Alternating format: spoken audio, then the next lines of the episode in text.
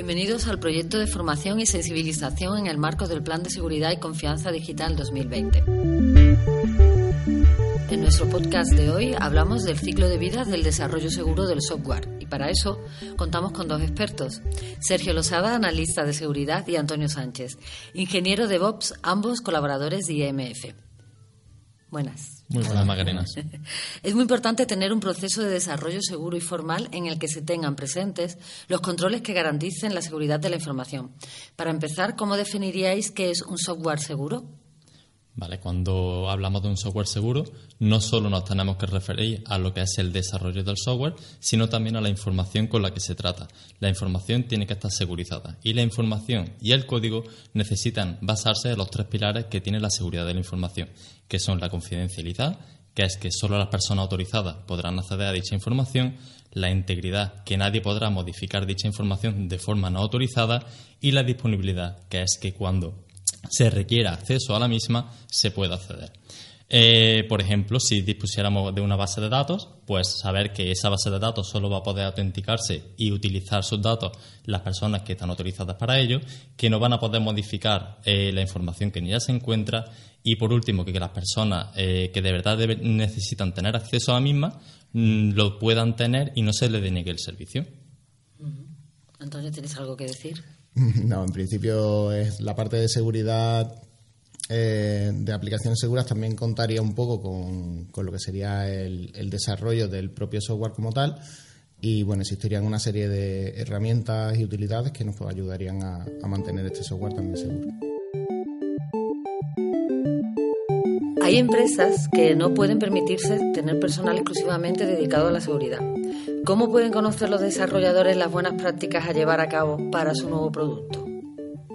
Pues eh, muchas empresas, por no decir la gran mayoría, hoy día lo que sería pequeñas y medianas empresas no tienen presupuesto suficiente para poder contratar un equipo, un departamento de ciberseguridad, así que lo que se está viendo mucho es apostar por formar a sus trabajadores, pero no solo formar a los desarrolladores, sino formar desde la persona que se encuentra en recepción, atendiendo a la gente que llega, eh, para que no ejecute ningún tipo de virus, que haya llegado a través de un correo y pueda instalar un ransomware o cualquier otro malware en su equipo, hasta los desarrolladores. Eh, de cara a los desarrolladores, eh, se les forma indicándole que tienen que estar atentos a lo que serían las redes sociales, a los grupos, de los lenguajes y los servicios con los que trabajan. Por ejemplo, si trabajan con sistemas de base de datos, pues estar pendiente de que dicha base de datos no tiene nuevas vulnerabilidades o que las librerías que se utilizan al desarrollar sus aplicaciones no tienen vulnerabilidades nuevas y siguen siendo igualmente seguras. Validar también eh, entradas para evitar los ataques más conocidos, como puede ser XSS o inyecciones SQL, y no pensar eh, es un fallo muy típico que los eh, empresarios piensan que nadie les va a atacar a ellos. ¿vale? Es decir, no me imagino que haya una persona en la otra parte del mundo la cual se vaya a sentar hoy delante del ordenador y vaya a atacar mi empresa. Es un fallo muy grande ya que no, mm, en un 99% de los casos no va a ser así, sino que por no tener bien formado tanto a él mismo como a sus trabajadores, alguien podrá ejecutar un ejecutable o podrá lanzar, eh, acceder a una navegación web entrando en páginas que sean no seguras o subiendo datos de la empresa a la nube eh, sin saber exactamente dónde se encuentran dichos datos. Es decir, el problema recae en no haber formado bien a sus trabajadores y eso es lo que puede provocar el incidente de seguridad en su empresa. No que haya una persona en el otro lado del mundo que vaya a atacarle directamente a él. Exactamente, no, no se necesita un experto en seguridad en la empresa, no necesariamente, eh, y existe mucha información también referente a Internet, existen muchos estándares abiertos de seguridad donde se pueden consultar y se pueden aplicar dichos estándares en la empresa. De hecho, eh, una de las, de las partes más importantes en cuanto a la seguridad es precisamente lo que ha notado Sergio, tener una, un buen programa de seguridad y darle formación a todos los trabajadores de la empresa, no solamente al personal técnico, sino también al personal administrativo que se encuentra en la misma. Claro, porque estamos hablando de todos los departamentos de un, de una empresa. ¿no? Exactamente, la seguridad no es, eh, no es exclusivamente de la parte informática, la, la, seguridad es algo general y se tiene que aplicar de forma general en la empresa, si no, en cualquier momento tienes una vulnerabilidad, como se suele decir. Y no somos conscientes de ello. No, la, se la, seguridad pasa desde una persona que se le pide, oye, ¿puedo utilizar tu ordenador? Y ya estoy sentado delante de un ordenador conectado a la empresa con un usuario autenticado, hasta una persona que llega a la puerta de tu oficina y dice que soy un inspector de Hacienda y necesito acceder y ver la base de datos que tenéis o sacar información. Es decir, no es solo lo, como ha dicho Antonio, la seguridad informática, sino cualquier tipo de control y cualquier tipo de acceso a lo que sería la infraestructura de la empresa. De hecho, eh, también hay, hay, que cuidar mucho si, si las empresas o los organismos son espacios públicos, porque cualquier entrada de red, de toma de red, puede ser perfectamente un objetivo de un ataque. Cualquier persona se podría conectar por un cable de red con un portátil a esa toma de red y, haciendo técnicas, pues entrar en lo que sería la red de la empresa y poder sacar información. Entonces, todos esos detalles, ya no solamente estamos hablando ni de personas, estamos hablando hasta de edificios. De, de, tener seguridad en, ese, en esos pequeños detalles hacen que una empresa o un organismo sea realmente seguro. Claro, se podría decir que el primer paso sería concienciar a todos los empleados de ese organismo o de esa empresa para que sean conscientes de que cualquier movimiento suyo puede abrir la brecha, ¿no? Por decir de alguna manera, ¿no? Exactamente, hay que, hay que hacer conciencia a, nivel, a nivel global en la empresa y además, sobre todo, hacer mucha conciencia de que la seguridad realmente no es, un, no es una quimera, es, es algo que existe que en cualquier momento puede ocurrir. Entonces tenemos que estar prevenidos siempre. Y ya también son muchas las empresas las que no estaban concienciadas, no han seguido buenas, eh, buenas pautas y han tenido incluso que cerrar su negocio, de pasar de un día de mi negocio va muy bien, tengo 20 trabajadores, mañana estoy cerrando el negocio porque he perdido toda la información con la que trabajaba mi negocio. Y hoy día la, la información es uno de los mayores activos, si no el mayor activo de muchas de las organizaciones que trabajen con información y con sistemas TI. Por tanto, perder toda esa información supone al día siguiente tener que cerrar la misma, si no tienes forma de recuperarla. ¿Qué líneas generales deben seguirse para mantener un desarrollo y mantenimiento continuo de un producto software? Bueno, eh, aquí, ¿quién responde de los dos? ¿Quién empieza? Empiezo tú. Empiezo yo, vale. bueno, pues inicialmente eh, existen una serie de, de herramientas y una serie de metodologías de trabajo que son fundamentales para, para poder llevar a cabo un desarrollo seguro y continuo del software. Eh, entre esas buenas prácticas ya hay una filosofía de trabajo que, que, se está cada vez conociendo bastante más en el mundo de TI, que es una filosofía de DevOps, eh, la cual hace que cada entorno de operaciones y de desarrollo no se encuentren, digamos, separados como se ha encontrado hasta ahora de forma tradicional, sino que empieza a haber una sinergia entre ellos dos. Eh, dentro de esa, de esa sinergia, la acompaña, por, por supuesto, un stack tecnológico eh, que va asociado a esa filosofía de trabajo y que consigue que eh, se desarrolle el ciclo de vida del software o el producto que se tenga en la empresa de una forma segura, siguiendo unas buenas pautas y, una, y unos buenos procedimientos. Vale, yo añadir a lo que ha dicho Antonio, mencionar una de las comunidades conocidas internacionalmente, se llama WASP, y lo que hace dicha comunidad es como mantener la seguridad de eh, todo lo que sería código libre, mantener la información actualizada para que todas las personas puedan acceder a ella. Como por ejemplo, cada año sacan los 10 ataques más comunes y los que se deben evitar. ¿Vale? Entonces también te ayudan a cómo se deberían de resolver. Una de las cosas que ellos han publicado es como una especie de ciclo de mejora continua que se llama eh, círculo de Deming compuesto por cuatro partes. ¿vale? Sería la planificación, realización, verificación y por último la actuación. Lo que se hace es eh, en una especie de ciclo intentar mejorar tanto lo que sería el software con los requisitos como la seguridad. En este caso, si se aplica el dicho ciclo a la seguridad, nosotros tenemos unos requisitos, vamos a llamarlos problemas de seguridad, debilidad, solución de vulnerabilidades que tenemos que solucionar. Entonces se debería de planificar, después se deberían de realizar las acciones necesarias para solucionarlo y por último, viendo la salida, ver eh, que efectivamente los requisitos que se pusieron en un comienzo se han cumplido y surgirán nuevos requisitos, por lo que eso será la nueva entrada al ciclo de nuevo, es decir, volverá a empezar otra vez. Por tanto, es un ciclo de mejora continua aplicándole la seguridad al desarrollo del software. ¿Y esa información podemos tener acceso a todos? En principio sí. Eh, hay diferentes partes de, bueno, lo que ha comentado Sergio es algo público, ¿no?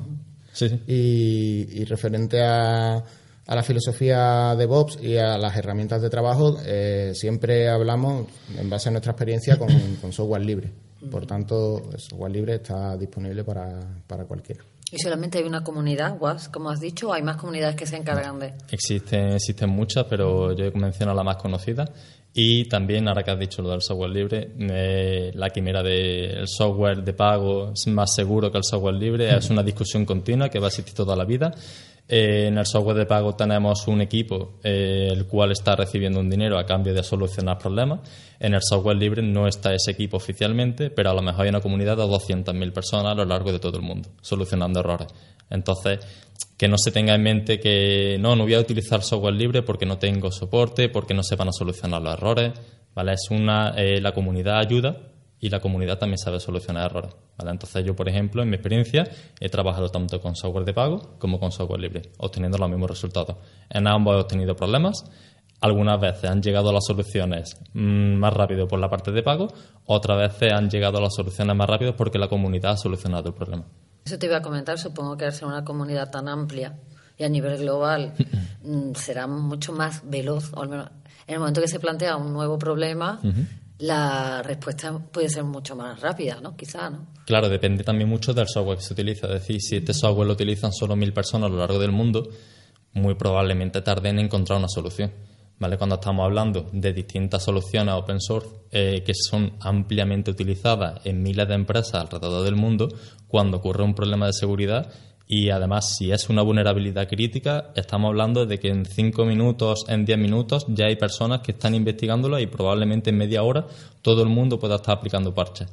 En un equipo de seguridad de un de pago, pues notificaría la de esa y ahora eh, la vulnerabilidad y ahora un equipo se pone a investigarla y probablemente incluso tarde más. Entonces también depende el éxito de un software de la comunidad que lo respalde.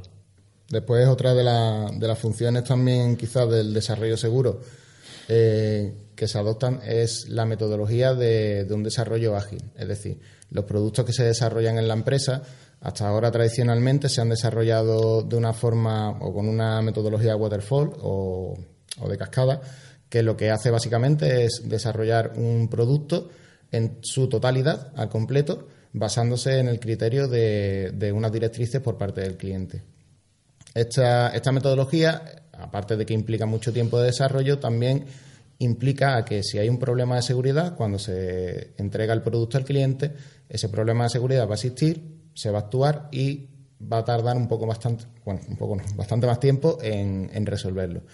Eh, dentro de la, de la, filosofía de Bobs existe un, tipo, una metodología de desarrollo que se llama desarrollo Agile, eh, que se basa eh, principalmente en el desarrollo de pequeñas funcionalidades de productos y unas entregas lo más rápido posible. Esto, aparte de que nos permite interactuar de una forma más directa con el cliente y poder conocer mejor qué es lo que realmente quiere, que muchas veces tampoco es que se tenga muy claro, eh, también conseguimos un elemento de seguridad adicional debido a que las pequeñas partes de código que se desarrollan están mucho más controladas. Si, si encontramos a futuro un error o un problema de vulnerabilidad, pues podemos resolverlo de una forma más sencilla. El código es más pequeño, eh, se puede detectar más rápido y se puede solventar más rápido.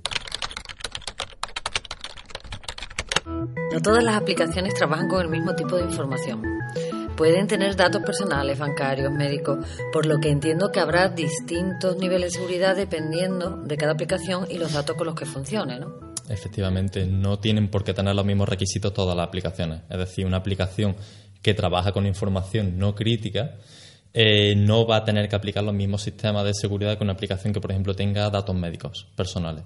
Entonces, una aplicación que tenga información no crítica, pues, hombre, que la aplicación sea segura, que no se tenga ninguna vulnerabilidad activa, que no se pueda aprovechar el uso de la misma para algo que no es lo que realmente, para lo que realmente se desarrolló la misma. Pero cuando trabajamos con aplicaciones que sí tienen datos eh, más eh, críticos, como puede ser lo que he dicho de los datos médicos de personales, o por ejemplo un sistema bancario. Cuando nosotros tenemos nuestras aplicaciones, los móviles, por ejemplo, que se conectan con el banco, ¿vale? Entonces, eh, la propia aplicación almacena información y también se tiene que comunicar con el banco cada vez que la utilizamos. Entonces ahí sí hay que eh, salvaguardar bien la información, ¿vale? Para evitar posibles problemas. Es decir, utilizar un cifrado. Un cifrado de la misma, tanto interno, por si alguien coge el móvil, no poder acceder a la información, ya sea, por ejemplo, utilizando que ese cifrado lo rompa la huella dactilar. Cuando nosotros entramos en las propias aplicaciones del banco, a veces nos suele pedir otra segunda contraseña, una doble verificación, una huella dactilar, ¿vale? Para poder descifrar dicha información y poder mostrarla. Y en las comunicaciones, es decir, cuando nosotros entramos en la aplicación y el móvil se conecta con el banco, esas comunicaciones tienen que ir cifradas. ¿Por qué? Porque existe un ataque eh, que se llama man in the middle, ¿vale? Lo que sería un hombre en medio. Eh, se situaría el ciberdelincuente entre el móvil y el banco, detectando la comunicación entre ambos, y si dicho tráfico no va cifrado, pues podría ver todo, ¿vale? Podría ver nuestro nombre, podría ver la cuenta bancaria, contraseña intercambiada, el dinero que se encuentra dentro de ella. Por tanto, es muy importante, eh, dependiendo del tipo de información con la que se esté trabajando, tomar una serie de medidas u otras. Cuando trabajamos con información crítica, sobre todo es indispensable cifrar la información. También tener un buen sistema de autenticación de usuario. ¿vale? A lo mejor hay aplicaciones que no necesitan de usuario para acceder, como puede ser pues, un mapa. Necesito llegar a tal sitio, ¿vale? No necesito autenticarme para saber llegar a tal sitio pero aquellas aplicaciones que la información que resida en ellas, si sea eh, correspondiente a un usuario, debe de haber un sistema muy robusto, muy robusto de login que no se permita eh, ataques de fuerza bruta, ¿vale? Que son, eh, oye, para este usuario voy a probar todas estas contraseñas, a ver si tengo suerte y doy con la contraseña. Y ahora voy a probar con este usuario, ¿vale? Entonces intenta decir, si tienes tres intentos en menos de un minuto, voy a dejarte cinco minutos sin que puedas probar la contraseña. ¿Vale? Hay una serie de medidas para evitar dichos ataques. Estas están a la orden del día, por decirlo de alguna manera. Lo, trabajamos con, habitualmente con móviles, como has comentado, las aplicaciones más habituales mm, tienen estos sistemas de seguridad, dependiendo del tipo de aplicación. ¿no? Antonio. Eh, sí, realmente existen también eh, ciertos programas de seguridad que dependiendo del nivel de criticidad en la información que se esté trabajando con la aplicación, eh, es necesario de aplicar una, una serie de medidas como, como, activos de seguridad para poder realizar esa, esa aplicación de una forma segura completamente. Entonces, existen varios estándares de seguridad que, que, podemos aplicar, como el estándar GDRP, en el que se establecen una serie de normas dependiendo de, de la criticidad de los datos que se estén manejando dentro de la aplicación. Eh, también es todo un poco lo que ha comentado Sergio, referente a, seguridad en las comunicaciones, con, mensajes encriptados. Eh, después, eh, seguridad sobre todo también mucho en lo que serían las bases de datos, donde se almacena la información. Eh, en fin, una, serie de, medidas que son muy importantes para, para poder desarrollar de forma segura estas aplicaciones. ¿Existen herramientas que puedan facilitar a los desarrolladores la integración continua de las aplicaciones? Sí, existen muchísimas herramientas eh, y además, mm, aparte de que existan, son fundamentales de usar. Debido a que sin el uso de las mismas, mm, siempre hay un, hay un dicho que muchas veces cuando existe un problema en informática, probablemente el error esté entre el teclado y la silla. Eso es una, eso es una máxima que, existe en el mundo de la informática y que es así. Entonces, para minimizar el fallo humano, el famoso fallo humano, pues existen muchas aplicaciones que nos ayudan en nuestro día a día a poder trabajar de forma segura y de forma fiable en, lo que sería tanto el desarrollo como la administración de sistemas. Dentro de, ese marco de, aplicaciones, a nivel de escritorio, por ejemplo, existen diversos frameworks de desarrollo, como pueden ser Atom, Eclipse. Mm. Si Sergio conoce alguno más, lo puede. Sí, vamos, son algunos de los que conozco. vale. Después eh, también existe, y es algo muy importante de, utilizar, es un control de versiones del código. Esto nos permite almacenar un histórico de todos los cambios del, código en, en la historia del tiempo. Entonces, esa, esa, funcionalidad nos puede permitir en cualquier momento, en base a un problema de seguridad o en base simplemente a un problema de diseño, volver a un estado anterior del código y poder seguir trabajando para subsanarlo.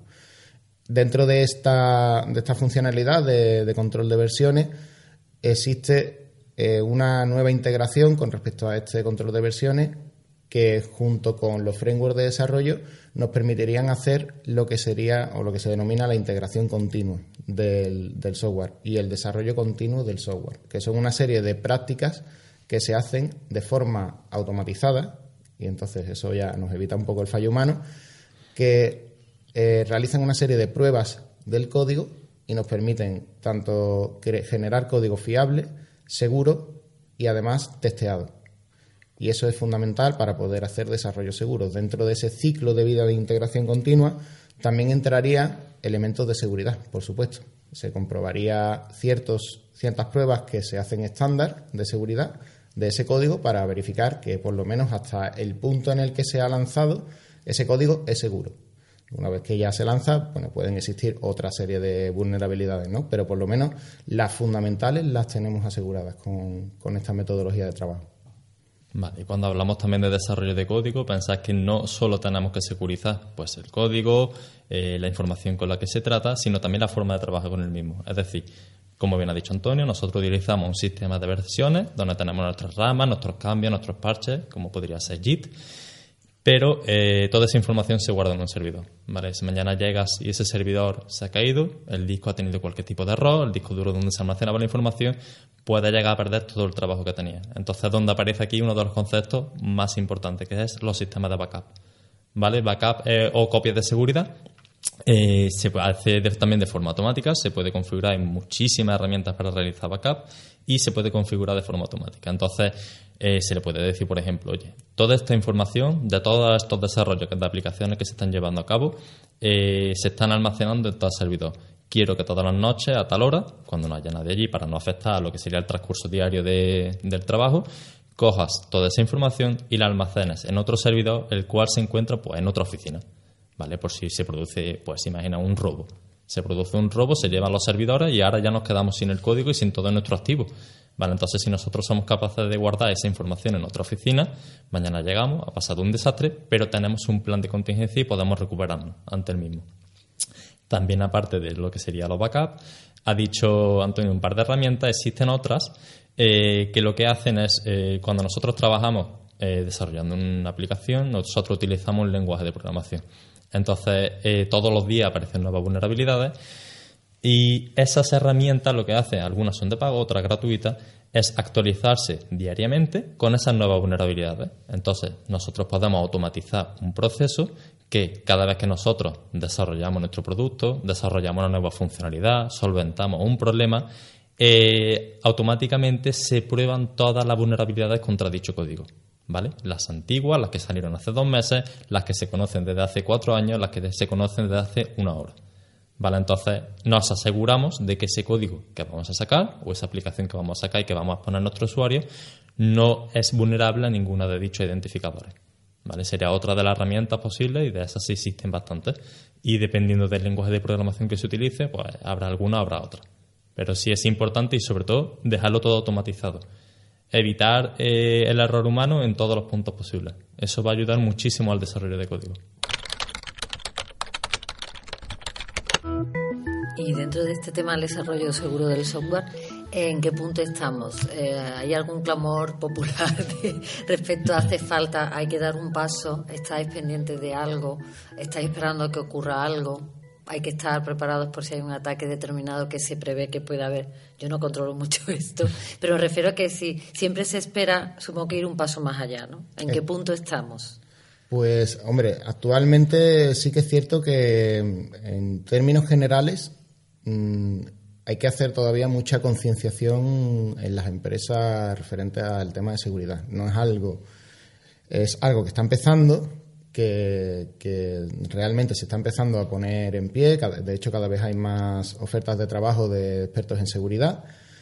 Pero bueno, sí que es cierto que todavía tenemos que, concienciarnos y tenemos que avanzar bastante en, este punto del desarrollo seguro y coger realmente esas prácticas, esas prácticas seguras de desarrollo con respecto a todo lo que hemos estado hablando antes del tema de seguridad y demás. Evidentemente, mm, nunca podemos prever que el malo cree un bicho nuevo y nos ataque.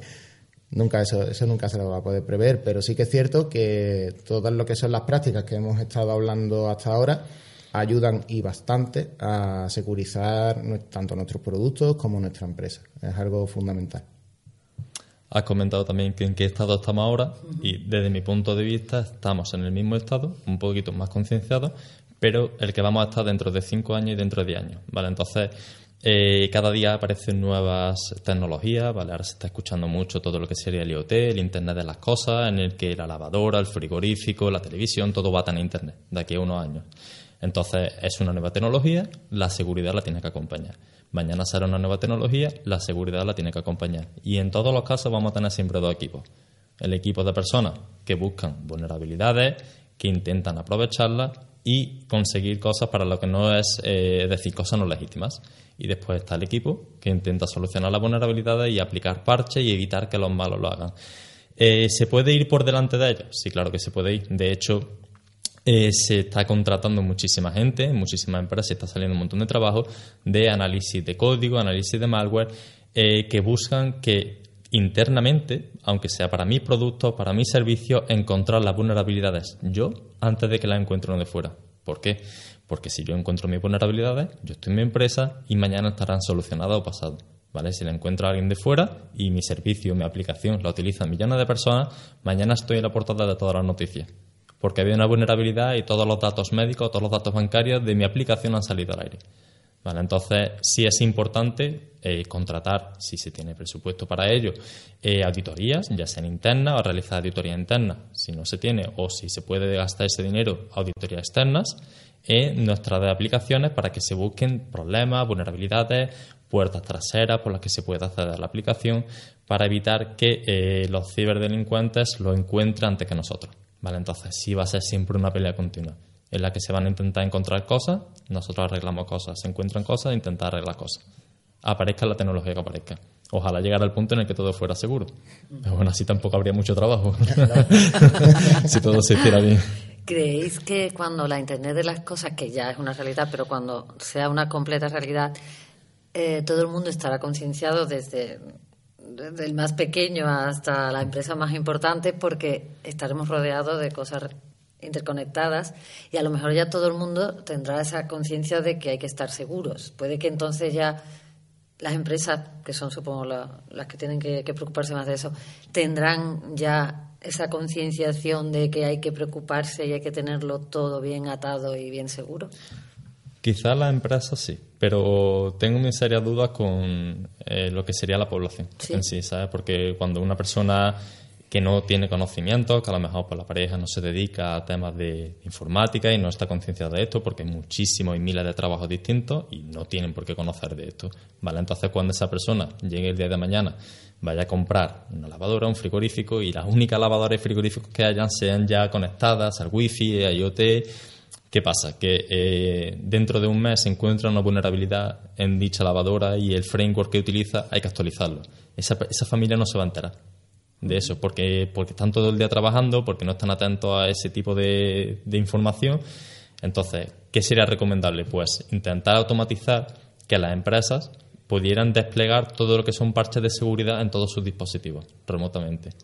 ¿Vale? Entonces, si mañana aparece cualquier problema en mi dispositivo, yo aplico un parche remotamente a las 200.000 lavadoras que tenga eh, vendidas y eso, ¿vale? Entonces, intentar no dejar también en manos de la población el tema de la seguridad de sus dispositivos, ya que todos vamos a tenerlos conectados, pero al menos que las empresas se preocupen un poco más de lo que sería la administración de la seguridad de los suyos propios. De todas formas, esto es algo muy que efectivamente es lo que dice Sergio. Nosotros, la ciudadanía, pues yo también me considero, aparte de informático ciudadano, no tenemos por qué saber eh, cómo funcionan los electrodomésticos ni tenemos por qué saber de informática. Así que es cierto que bueno, la tecnología avanza, eh, estamos en plena era de la sociedad de la información y es normal que se tenga una base, una base de conocimiento, pero no llegar al punto incluso de, cargar más o de llevar la responsabilidad a la sociedad. Eh, por ese punto yo creo que las empresas deben de empezar a tener conciencia, sobre todo eh, las empresas fabricantes de dispositivos nuevos, tendrán que tener esa conciencia y, deberán de acoger estas buenas prácticas de desarrollo seguro y adaptar sus productos a las nuevas tecnologías para poder realizar un despliegue seguro de, toda, de todas las la parte del software ¿no? que requiere a estos dispositivos. Es algo que, que creo que, puede llegar, que va a llegar, mm, más que nada también porque su negocio depende de ello. Por tanto, entiendo que, que sí, yo creo que vamos a estar preparados para, para esta nueva generación que nos llega, ¿no? Esta nueva, estas nuevas tecnologías. Eso esperamos. Muchísimas gracias, Sergio. Muchas gracias, Antonio. Hasta aquí este espacio de en torno al desarrollo seguro dentro del proyecto de formación y sensibilización en el marco del Plan de Seguridad y Confianza Digital 2020 que estamos realizando. Hasta pronto. Hasta pronto. Hasta pronto.